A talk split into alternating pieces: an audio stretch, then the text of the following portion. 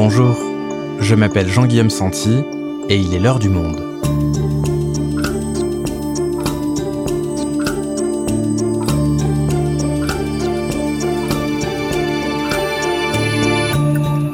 Aujourd'hui, nous allons nous intéresser aux dérives des nouvelles formes de sectes dont le nombre se multiplie à la faveur des réseaux sociaux et plus récemment depuis le début de la crise sanitaire.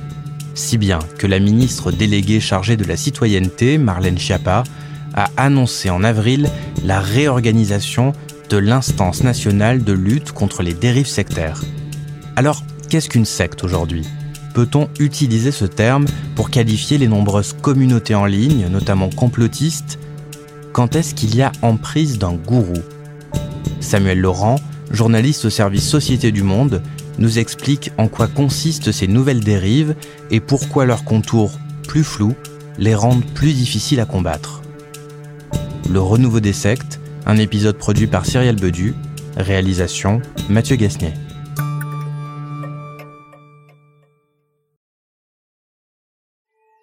Nous sommes le 18 avril dernier dans la commune de Sainte-Croix, en Suisse. À l'intérieur d'une usine désaffectée transformée en squat, les forces de police retrouvent la petite Mia, 8 ans, disparue cinq jours auparavant. Le 13 avril, deux hommes s'étaient en effet présentés à son domicile dans les Vosges en se faisant passer pour des travailleurs sociaux. Ils avaient alors enlevé la fillette. L'alerte de son enlèvement avait été donnée par sa grand-mère qui l'élevait après que la garde avait été retirée par la justice à sa mère. Celle-ci avait alors sollicité sur les réseaux sociaux un certain Bouga dont le but affiché est de soustraire les enfants à de pseudo-réseaux pédophiles affiliés à l'État. Au total, neuf personnes ont été mises en examen pour enlèvement en bande organisée d'une mineure de moins de 15 ans et association de malfaiteurs.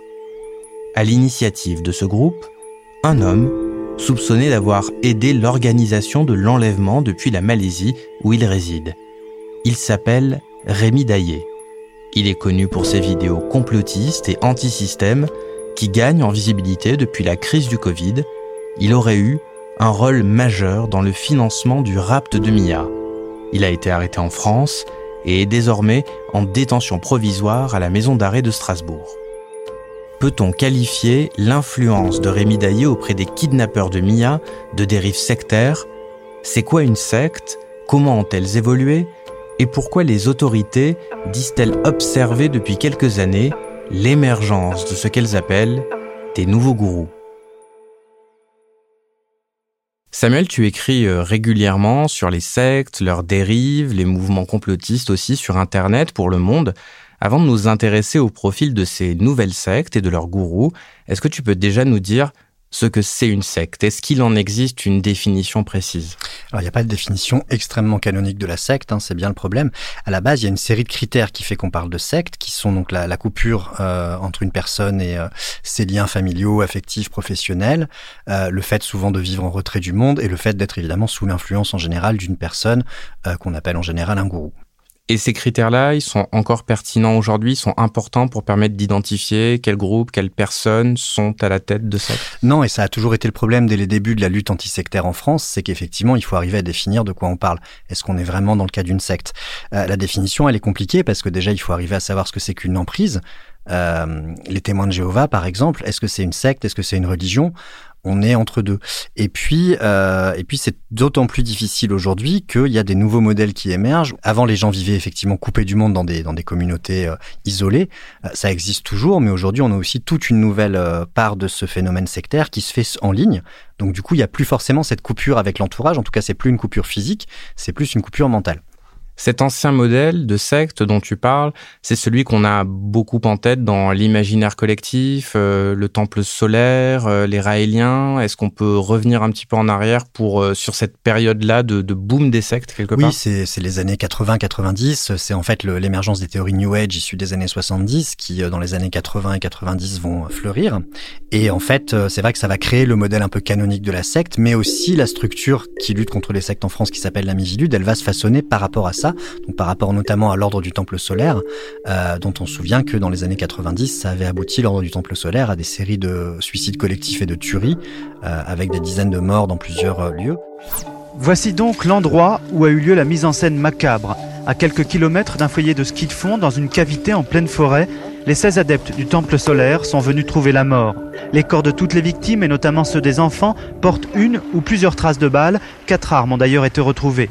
Et c'est vrai qu'on était vraiment dans ce modèle-là de euh, la secte qui vit euh, à la campagne, euh, sous l'emprise d'un gourou.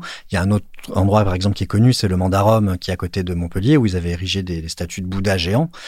et puis c'est un peu comme la caricature qu'on voit du gourou habillé en robe orange, qui fait des chants religieux avec ses adeptes autour de lui qui lui donnent tout leur argent et, et toute leur possession matérielle.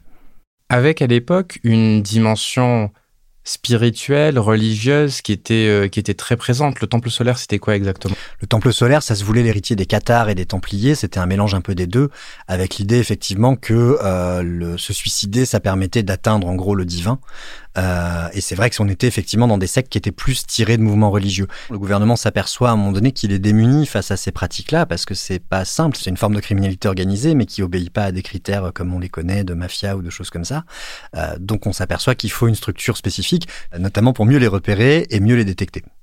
Et cet ancien euh, modèle de secte très basé sur le spirituel, le religieux, il est encore quand même présent aujourd'hui? Oui, il est toujours présent. On peut, on peut citer euh, donc l'Église de Scientologie, qui est un groupe très très puissant, euh, qui vient des États-Unis, dans lequel sont beaucoup pas mal d'acteurs d'Hollywood, hein, notamment Tom Cruise, euh, qui s'implante en France, qui continue de s'implanter, qui a d'énormes moyens et qui présente à peu près toutes les caractéristiques, sauf peut-être le côté vie en retrait. on peut citer récemment, il y avait eu pas mal d'articles sur un groupe qui s'appelle La Famille, qui est installé à Paris, qu'on a découvert, qui sont deux ou trois familles qui vivent entre elles de manière assez coupée du monde aussi, avec des règles assez assez sectaires. Un autre cas qu'on peut évoquer, c'est celui des Brigandes, qui est un groupe qui est connu parce qu'elle faisait des chansons. C'était un groupe de femmes qui faisaient des chansons d'extrême droite sur YouTube euh, et dont on s'est aperçu qu'il y avait vraiment une. Euh, c'était une petite secte autour d'un gourou euh, qui était installé dans le sud-ouest de la France et il y a eu une des adeptes qui est morte dans des conditions étranges. de voilà elle avait un cancer elle s'est laissée mourir ou on l'a aidé à mourir on sait pas trop il y a une enquête en cours et là on est encore dans ce modèle de voilà de la secte telle qu'on l'imagine la secte cliché quoi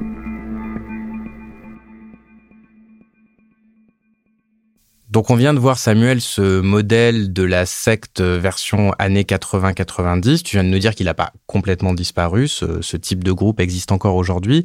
Mais il y a également aujourd'hui de nouvelles formes de dérives sectaires qui ont émergé notamment sur les réseaux sociaux, on le disait au début. Est-ce que tu peux nous dire à quoi elles ressemblent? En fait, la grande différence, c'est que là où les sectes des années 80 et 90 étaient euh, beaucoup plus basées sur le religieux, sur le spirituel, aujourd'hui on a des sectes qui vont plus aller chercher le côté développement personnel, euh, individuel, euh, remise en confiance en soi ou les dimensions santé alternative.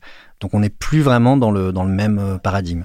Est-ce que tu peux nous donner des exemples? L'exemple le plus connu, c'est sans doute Thierry Casasnovas, qui pratique et qui fait pratiquer à ses adeptes le jeûne pour se purifier, etc. Le problème, c'est qu'il y a eu plusieurs de ses adeptes qui ont eu des problèmes de santé sérieux. Et par contre, le, phénomène qu'on retrouve euh, tout le temps dans les sectes et qui reste vrai euh, dans les années 80 comme aujourd'hui, c'est la dimension crapuleuse. C'est-à-dire que lui, comme d'autres, euh, s'enrichissent beaucoup sur le dos de leurs fidèles, à qui ils proposent des stages, des alimentations spécifiques, des livres, tout un merchandising qui leur permet de gagner beaucoup d'argent sur la crédulité des gens. Et ce qui est pointé du doigt, notamment dans le cas de Thierry Casasnovas, c'est qu'il affirme aussi que des maladies graves, comme le cancer d'ailleurs, peuvent être traitées avec euh, des jus de légumes, le jeûne.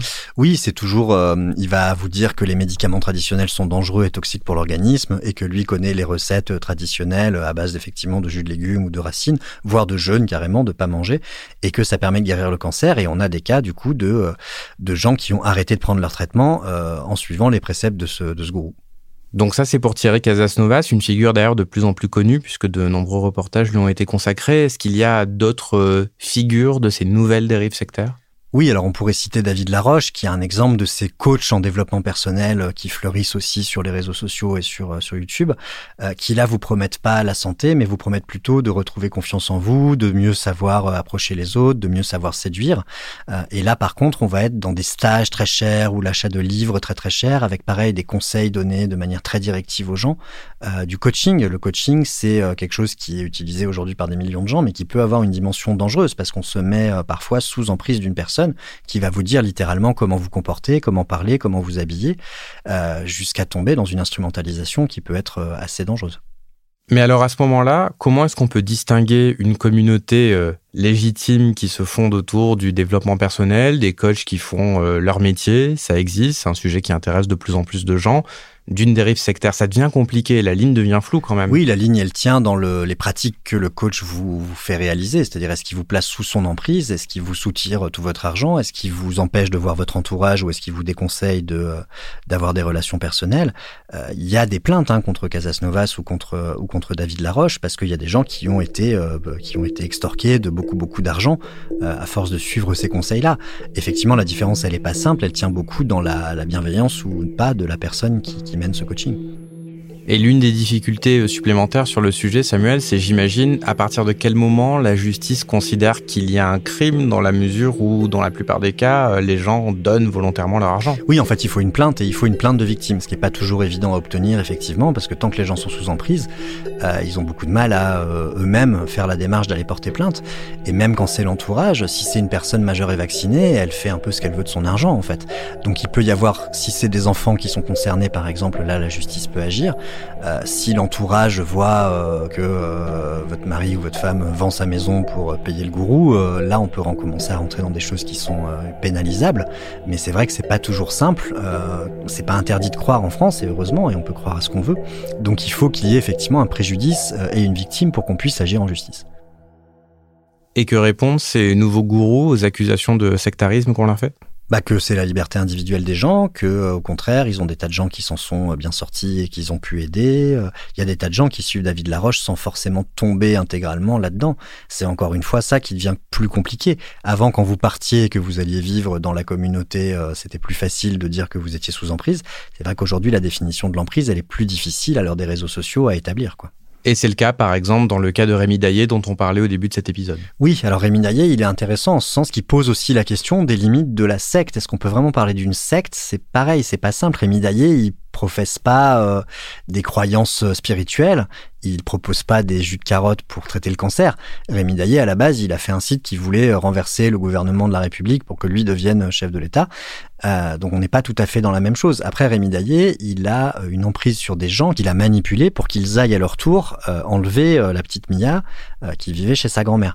Donc on est effectivement à l'extrême limite de la secte. Est-ce que ces gens étaient sous emprise ou est-ce qu'ils ont juste été manipulés? Et encore une fois, voilà, est-ce que vraiment c'est une secte? On est typiquement dans ce genre de zone grise où c'est pas évident non plus de, euh, de le définir, et ce sera à la justice de définir si on peut vraiment parler d'un gourou. Alors on va passer maintenant à ce qu'on peut faire pour euh, lutter contre ces sectes, anciens modèles comme nouveaux modèles d'ailleurs. Quel recours aujourd'hui ont les personnes qui se retrouvent sous emprise pour se plaindre, pour euh, dénoncer ces dérives? C'est toujours très compliqué parce que c'est hum, ce que m'ont raconté les, enquêteurs spécialisés euh, de la police et de la gendarmerie, c'est que c'est très difficile parce que c'est un peu une honte euh, quand les gens réalisent qu'ils se sont fait extorquer tout leur argent. Euh, une anecdote que m'avait raconté un, des chefs de la lutte anti-secte au sein de la police, c'était le cas d'un monsieur qui, ça lui a fait un déclic quand il, il s'apprêtait à vendre sa maison. Et d'un coup, il s'est dit, bon là, ça va trop loin, j'arrête. Mais il faut ce déclic et c'est vraiment pas simple euh, chez ces personnes-là et c'est pas simple non plus sur leur entourage parce qu'il faut arriver à parler à la personne pour la sortir de là. Il y a des associations qui existent, hein, il y a tout un réseau d'associations qui permet de, voilà, en, général c'est les proches hein, qui, vont aller chercher ces associations, de voilà avec des méthodologies, mais c'est pas évident du tout de sortir les gens d'une croyance qui est installée.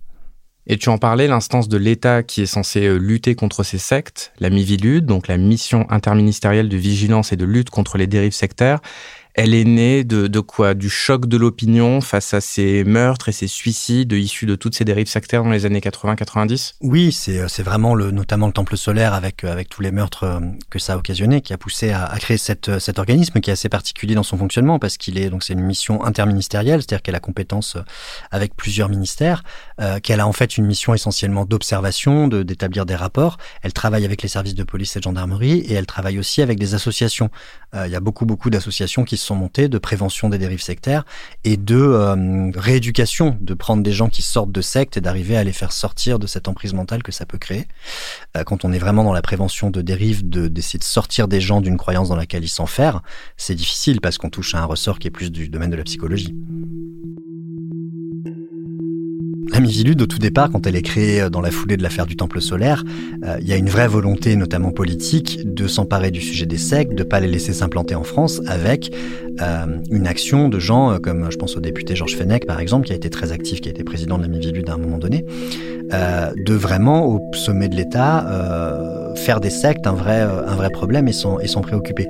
Et puis petit à petit, dans les années 2000, il y a un phénomène qui va supplanter celui des sectes, c'est celui du terrorisme, notamment djihadiste, avec des moyens, euh, on va chercher des moyens partout pour lutter contre le terrorisme, et ces moyens, il faut bien les prendre ailleurs, dans un contexte budgétaire euh, difficile. Donc on va petit à petit dépouiller la Mivilude euh, de, voilà, de ses enquêteurs, de ses moyens, jusqu'à ce que, quand Emmanuel Macron arrive au pouvoir, il soit question à un moment donné de supprimer la Mivilude en fait tout simplement ou de la transformer en quelque chose de vraiment très peu opérationnel euh, et il aura fallu euh, bah, un peu le confinement et le renouveau constaté à, la faveur du confinement de dérives sectaires autour donc de la santé mais aussi des phénomènes comme le phénomène QAnon qui est donc cette espèce de croyance euh, qui est née aux États-Unis que Donald Trump était en fait le, héros d'une guerre de l'ombre qui visait à mettre à bas une cabale pédosataniste qui tenait tous les États-Unis pour que le, le, gouvernement français se dise que la question des sectes et de l'emprise sectaire, elle n'était pas si, elle n'était pas derrière nous en fait, et qu'il était temps de peut-être s'en préoccuper à nouveau. Et donc Marlène Schiappa a effectivement annoncé début avril une refonte de cette Mivilude. Je veux que systématiquement, désormais, dès lors qu'il y a un signalement, on puisse faire des signalements pour que la justice ouvre des enquêtes sur la question des dérives sectaires. Elle a annoncé que les moyens de l'instance seront multipliés par 10. Alors, en quoi euh, consiste cette réforme? Et c'est vraiment lié du coup à la pandémie de Covid-19 C'est l'argument avancé. Euh, ce qui est certain, c'est que euh, au, sommet de l'État, on s'inquiète de plus en plus de la, puissance que peuvent avoir les, réseaux sociaux et de ce que ça peut amener de complotisme dans le débat public. Et on l'a très bien vu avec la pandémie et avec, avec des millions de gens qui se sont mis à suivre des idées fantaisistes autour de, du Covid-19 qui était créé en laboratoire, qui était faux, qui était, qui une manipulation, des puces qu'on va aller vous injecter dans la peau à la faveur des vaccins. Euh, le problème, c'est que ces croyances-là, quand elles sont installées, c'est très difficile de les faire partir. Euh, donc effectivement, Marlène Schiappa, elle a été, euh, elle s'est emparée de ce sujet-là également parce qu'elle était un peu en recherche de domaine à elle dans son portefeuille. Et c'est vrai que la Mivilude avait vraiment été laissée complètement en déshérence par le gouvernement, donc il y a eu une volonté un peu de la remuscler, mais ça fait suite à des années et des années de privation de moyens. Et concrètement, là maintenant, la Mivilude va avoir beaucoup plus les moyens d'agir? Ce sera pas non plus la révolution. En tout cas, elle est placée sous la tutelle du ministère de l'Intérieur, donc elle perd son caractère interministériel. Une nouvelle euh, patronne a été nommée à la tête de la Mivilude. Elle était sans patron, la Mivilude, depuis presque deux ans. Euh, c'est une magistrate qui s'appelle Anen Romdan. Euh, ça aussi, c'est un peu symboliquement fort. C'est de dire aussi, on place la Mivilude dans un rôle beaucoup plus répressif et opérationnel et peut-être moins un rôle de vigie que ce qu'elle ce qu'elle pouvait être avant.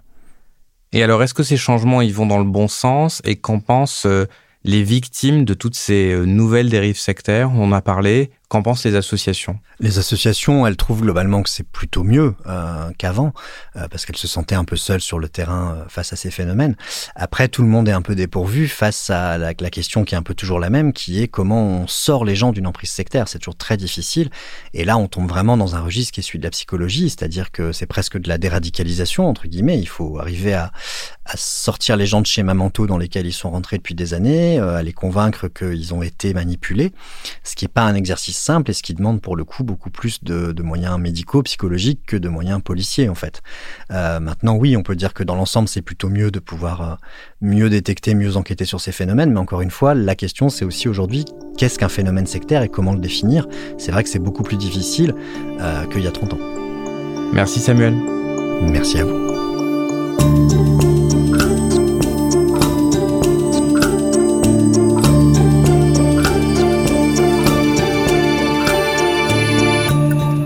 Vous souhaitez en savoir plus sur le sujet, vous pouvez aller consulter tous les articles de Samuel Laurent dans la rubrique Société sur notre site. C'est la fin de L'heure du monde, le podcast quotidien d'actualité proposé par le journal Le Monde et Spotify. Pour ne rater aucun épisode, vous pouvez vous abonner gratuitement au podcast sur Spotify ou nous retrouver chaque jour sur le site et l'application lemonde.fr. Si vous avez des remarques, suggestions, critiques, n'hésitez pas à nous envoyer un email à l'heure du monde @lemonde.fr. L'heure du monde est publiée tous les matins, du lundi au vendredi. On se retrouve donc très vite. À bientôt.